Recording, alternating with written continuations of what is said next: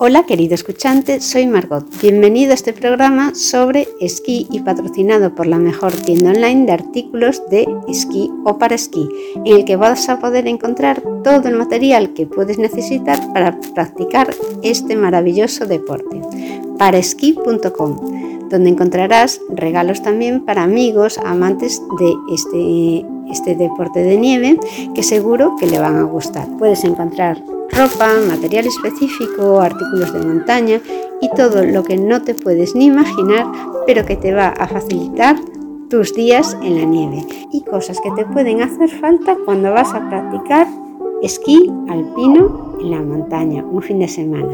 Visita paraesquí.com porque es una tienda que te ofrece como ventaja comparativa frente a toda la oferta que vas a encontrar en internet que encontrarás exclusivamente material que ha sido específicamente seleccionado para esta disciplina de esquí y por alguien que le gusta mucho el esquí.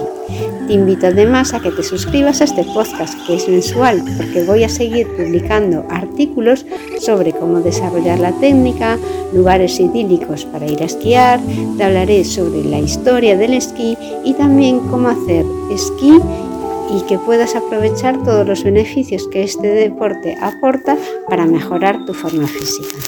Ahora ya pasamos al capítulo de hoy. Minuto. ¿Tienes pensado iniciarte en breve en la práctica del esquí alpino o es uno de tus buenos propósitos para este año? Si quieres esquiar por primera vez, disfruta desde el primer minuto. Si tu respuesta es afirmativa, vale la pena que tengas en cuenta algunos consejos para que tu primer día sea lo más divertido posible, a pesar de que todos los que lo hemos vivido preferimos no repetir esa jornada de, debutante. En general, la ventaja de los deportes de nieve es que si sigues algunas recomendaciones básicas, progresarás lo suficientemente rápido para que esquiar se convierta en poco tiempo en una experiencia muy placentera. Esquiar por primera vez es toda una experiencia. Vamos a ver algunos consejos que puedes tomar nota para que te faciliten ese primer día. Primero, equípate adecuadamente. Además de ir vestido con ropa cómoda y apropiada, es necesario que alquiles tu equipo de esquí indicando a los dependientes que eres debutante, pues hay esquís y botas distintos en función del nivel del esquiador.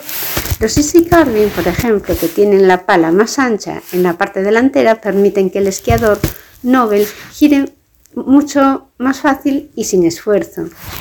Por otra parte, ¿cómo calzarse los esquís? Cuando, ves, cuando ves hacerlo a los demás, esto parece fácil, pero cuando tienes que ponerte tú los esquís, ya no lo es tanto, sí, porque tienes que seguir unos pasos. Los voy a decir.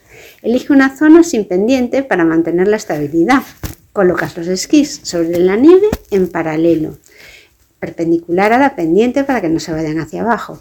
Comprueba que las fijaciones además están abiertas para colocar las botas y cierra bien estas.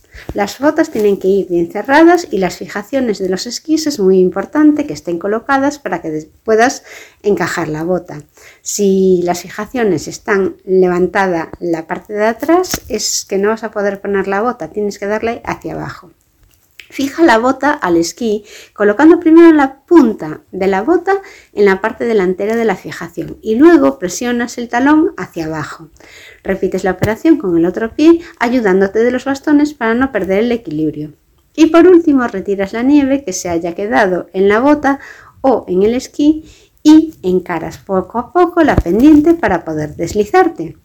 Además, puede ser una de las cosas más divertidas al esquiar por primera vez, aunque no lo parezca, el ponerte los esquís, porque es todo una experiencia. Acabarás agotado muchas veces solo de ponerte los esquís. Otro de los consejos es que controles la posición. Para hacer una primera tentativa puedes colocar los pies algo separados distribuyendo equilibradamente el peso corporal.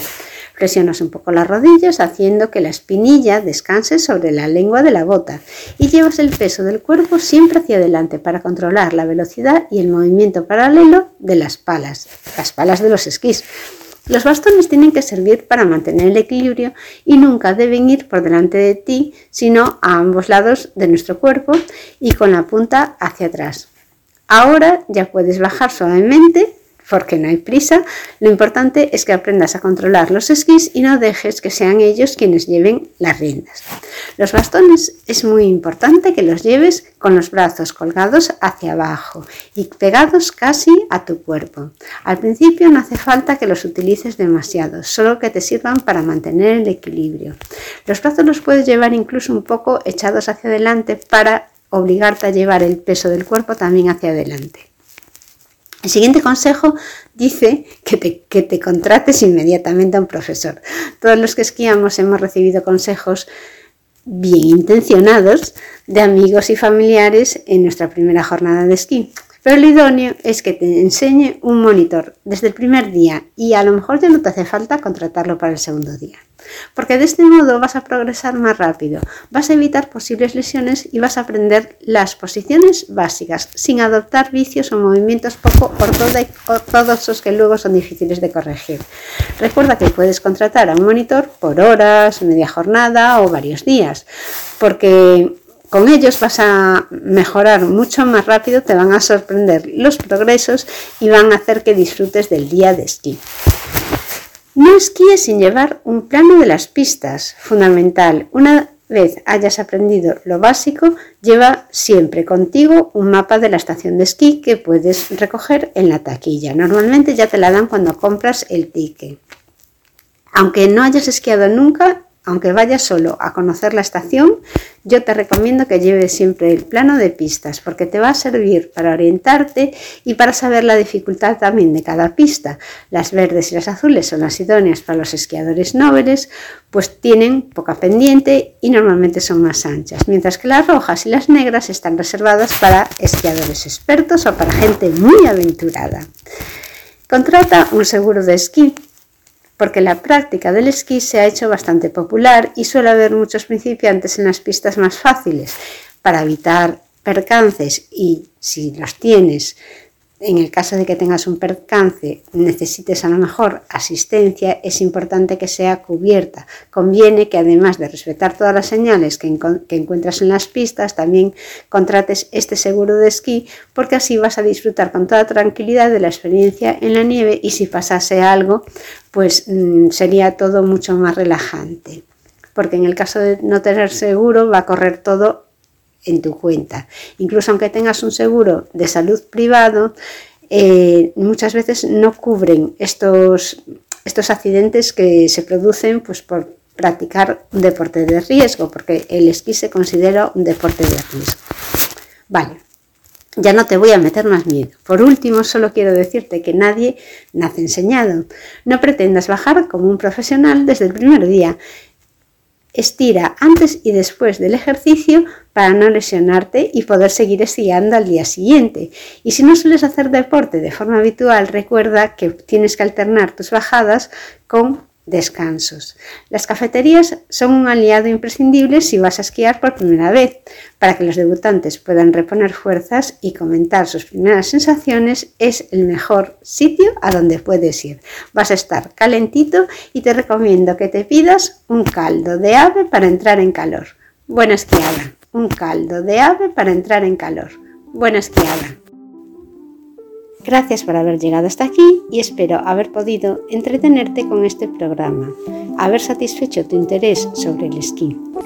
Te invito de nuevo a visitar nuestra tienda online para esquí.com para que puedas encontrar el material que necesitas específico de esquí para la nieve. Suscríbete al podcast porque voy a seguir publicando artículos sobre nieve y sobre esquí. Hasta el próximo programa.